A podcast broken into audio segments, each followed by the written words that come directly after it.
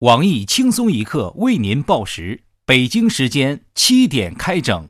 各位友，大家好，今天是八月十九号，星期三，明天就七夕了。我是明天要去东莞考察的小强。大家好才是真的好，七夕了，有益友陪我过吗？我是寂寞难耐的小桑，欢迎收听新闻七点整。今天要整的主要内容有。福州市长近日参加一项篮球比赛，场上狂砍五十一分，成为最为瞩目球员。有人质疑这比赛结果是因为对方放水，有关方面否认该指控，这不是放水，这是泄洪。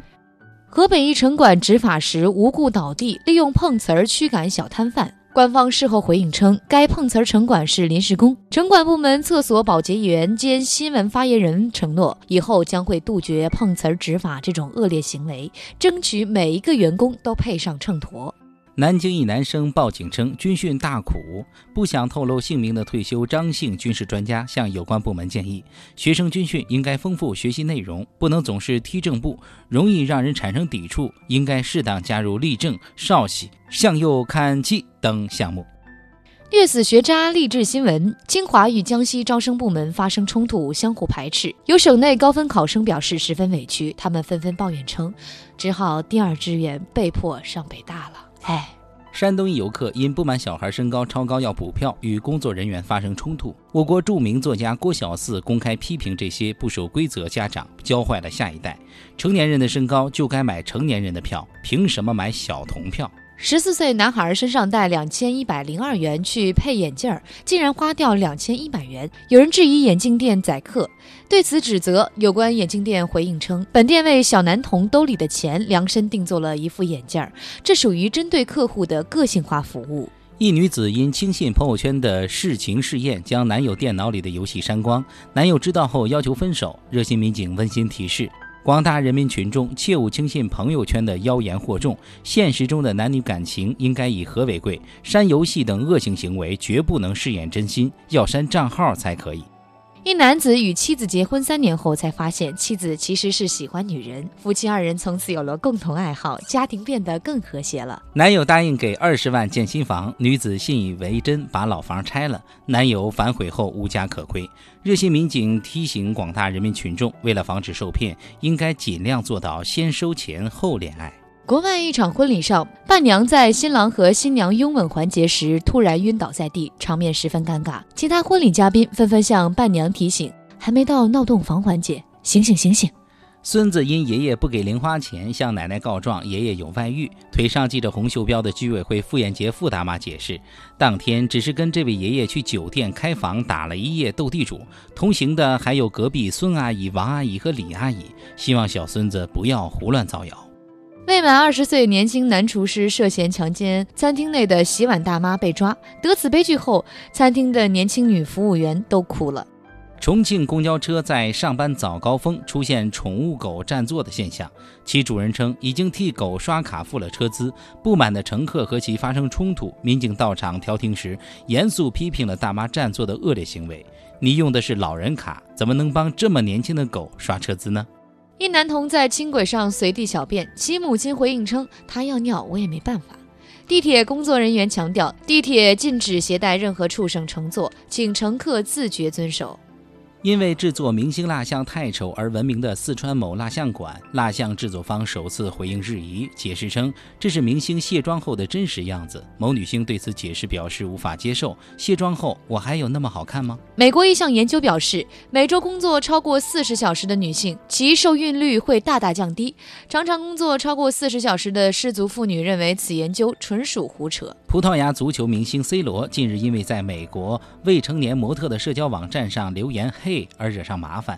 根据美国的未成年保护法，他的相关举动被认为是对未成年的隔空性侵犯，他因此面临被处罚的危险。C 罗对此指控坚决否认，认为只是隔空嫖宿幼女，不构成性侵和强奸。外媒称，谷歌火星实景地图上竟然出现了一块古埃及人脸的神秘岩石，有人猜测是外星人所雕刻形成。我台著名天文学家黄博士对此有进一步的发现，他在登录谷歌火星实景地图网站后，看到了三个阿拉伯数字四零四，这表明外星人已经掌握了数学与数字，属于高度文明阶段。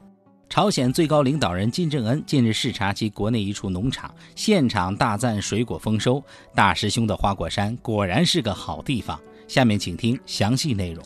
夏天到了，众多民众纷纷下水降温，到海边或水边吸水，因此也出现了不少溺亡事件。无论是西安小孩在水库溺亡案，还是三亚海滩溺亡事件，事后都同样出现了一模一样的质疑。除了树立警告牌警告下水危险外，为什么水库或海浴场没有尽力做好其他劝阻下水的措施呢？有遇难者家属甚至以此向水域管理方索赔。经常在多个领域打嘴炮，因为自身身材携带游泳圈而从来不怕溺水的水上安全专家黄博士指出，水域管理者确实对这些溺水者要承担主要责任。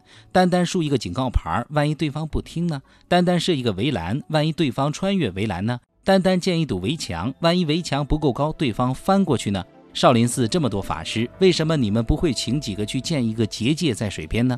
太平洋又不大，为什么不去建个盖子盖住它呢？支持这些遇难者家属起诉大海，起诉地球的地心引力。下一则新闻，近年来。广场舞这项运动因为噪音太大，屡屡遭到投诉。当局采用了大量措施管理，依然成效不大。不过，皇天不负有心人，南京最近就出现了一种比广场舞安静的多的集体运动——散打。随着散打的普及，广场舞扰民的现象将会慢慢得到缓解。当天，南京一百余名广场舞大妈为争地盘而互相推搡，场面十分混乱。据了解，双方为了专心打架，把各自的音响都关掉了，社区居民从而得以过上一个宁静的夜晚。不过，腿上系着红袖标的居委会妇炎洁夫大妈指出，散打作为一项特发性活动，未必能够持久发展。有关部门应该进一步研究，怎样才能够挑拨离间，让大妈一直打起来，从而使整个社区的安宁得到延续。此外，傅大妈同时提醒各大散打大妈，打架时注意安全，千万不要大呼小叫，制造噪音。这是一个人人都爱运动的好时代，朋友圈晒步数也成为了时尚风范。最近爆料称，有很多人为了晒出好的步数，竟然把计步器绑到狗腿上刷数据。以下强势插入一段由步步装逼软件提供的广告片段：气死我了！隔壁这小红一天走了五万步都不够他多的，他是连晚上睡觉也在劳动吗？亲爱的，别生气嘛，用了这个软件，每天可以走上上亿步，秒杀你的朋友圈。走上一步，那我脚底都要摩擦起火了。步步装逼软件采用先进的计步技术，自主定制不同套餐，可以选择静止状态自动增加步数，也能让每走一步的步数乘以十或者一百或者一千。妈妈再也不担心我宅在家里不走路了。现在下载 APP，选择不想装逼和不要装逼两项套餐，送你二手运动跑鞋照片一张，配上这个照片，谁会怀疑您是宅男呢？快来下载享用吧！步步装逼，你的一小步都是装逼界的一万步。假作真实，真亦假。银行将率先步入去人化服务时代。近日，四川一银行聘用了一台先进的机器人代取代大堂经理。该智能机器人具有多种功能，对各项服务了然于心，可以说学逗唱，还能分辨顾客的性别。随着科技的进步，柜员机、智能机器人，甚至是动物取代人类进军银行服务，也不再是天方夜谭。权威科学研究表明，哪怕是由一头猪去当银行行长，银行也不会亏钱。这说明了银行自动化发展已经十分成熟。今天的新闻七点整就先整到这里。轻松一刻主编曲艺写本期小编胖编将在跟帖评论中跟大家继续深入浅出的交流。明天同一时间我们再整。哎，三儿啊，嗯，最近我老倒霉了。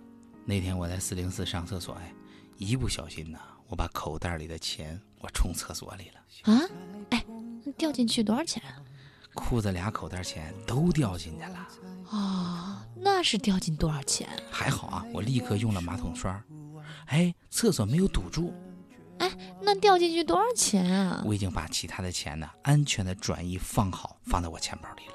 哦，那掉进去多少钱？后来你猜怎着？我立刻换了一条裤子，以后也不会发生这种事儿了。哼。哦，那掉进去多少钱啊？现在我的情绪很稳定。不是很伤心，反正钱财这种东西吧，就是身外物。哦，那掉进去多少钱啊？当时还好我身手快，有一张纸币快要掉进去的时候，我拯救了他。我是不是很厉害？啊！每日轻松一刻来捉妖了。招聘内容：运营策划一枚，希望你兴趣广泛，充满好奇之心，做事儿靠谱认真，逻辑清晰，各种热点八卦信手拈来，新闻背后深意略知一二，脑洞大开，幽默搞笑腹黑，文能执笔策划神妙文案，武能洽谈合作活动执行。总之有点特长，亮瞎人眼。我们知道这种妖怪不好抓，所以看你能满足以上哪条呢？小妖精们，请投简历到 i love 曲艺 at 幺六三 dot com。本节目由网易每日轻松一刻工作室与考拉 FM 联合制作播出。